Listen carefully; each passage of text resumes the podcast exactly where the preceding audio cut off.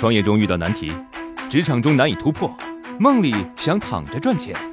乐客独角兽出品，《财经三剑客》可能是鸡汤，呢是繁殖可能很实用。负债一千万，说明他听了再说。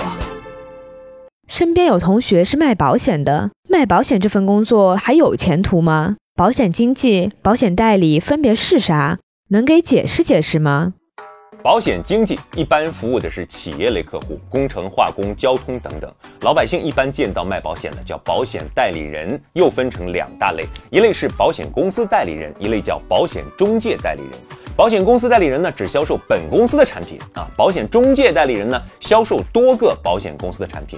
代理人呢，在中国大概有八百万，因为保监会一直在鼓励互联网保险的发展，减少销售的误导，没有中间商赚差价，是吧？如果不是为高净值人群专门定制的那种保险服务，个人认为这个职业只会越来越难做。同样的思维模式运用在不同的场景中，会产生截然不同的结果。商业中也有类似的案例吗？做生意应该怎么寻找讨巧的方式呢？我说这真事儿啊，六十二岁的女子，算是女子吧啊。网恋半年时间，被一个男子骗去二十万的存款。刚开始认识的半年时间里啊，男子从来没有向女子提过钱的事儿，反倒问他是否需要零花钱啊，然后嘘寒问暖。之后，这位男子主动介绍了自己远在海外的子女，然后在微信上给大家拉了个家庭群。子女们在群里边一声声阿姨阿姨阿姨的叫着，让他心里觉得美滋滋的。有一天，这男子说，儿子犯了肝癌，然后但是并没有向这个女子求助啊。是在这个女子自己的坚持下，男子终于勉为其难的前前后后收下了二十万。刚才这个故事啊，如果我们放到商业环境当中，其实包含了用户筛选、用户需求分析、用户场景构建、用户信仰培养，不是让你当骗子。方法用在歧途上，你是骗子；方法用在正道上，你就是精英。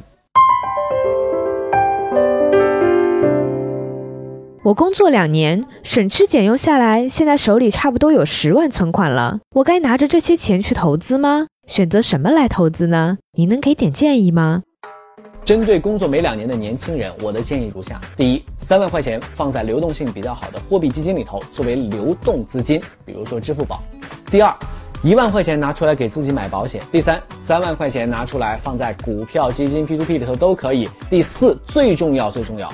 三万块钱拿出来投资自己学习、提高、读书、考证都可以，提高自己的职场赚钱能力，才是年轻时候积累财富的根本。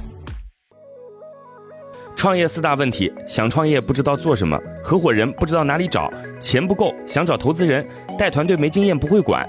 要解决这四大问题，现在马上下拉手机屏幕，在我的介绍资料里有我的个人微信号，长按复制，添加我为好友。我们在乐客独角兽创业社群为你一一解决这四大问题。在这个社群里，已经有来自全国的将近两万多名优秀的创业者，每周都有线上线下课程分享营销、推广、管理的干货和经验。我也在社群里等你哦。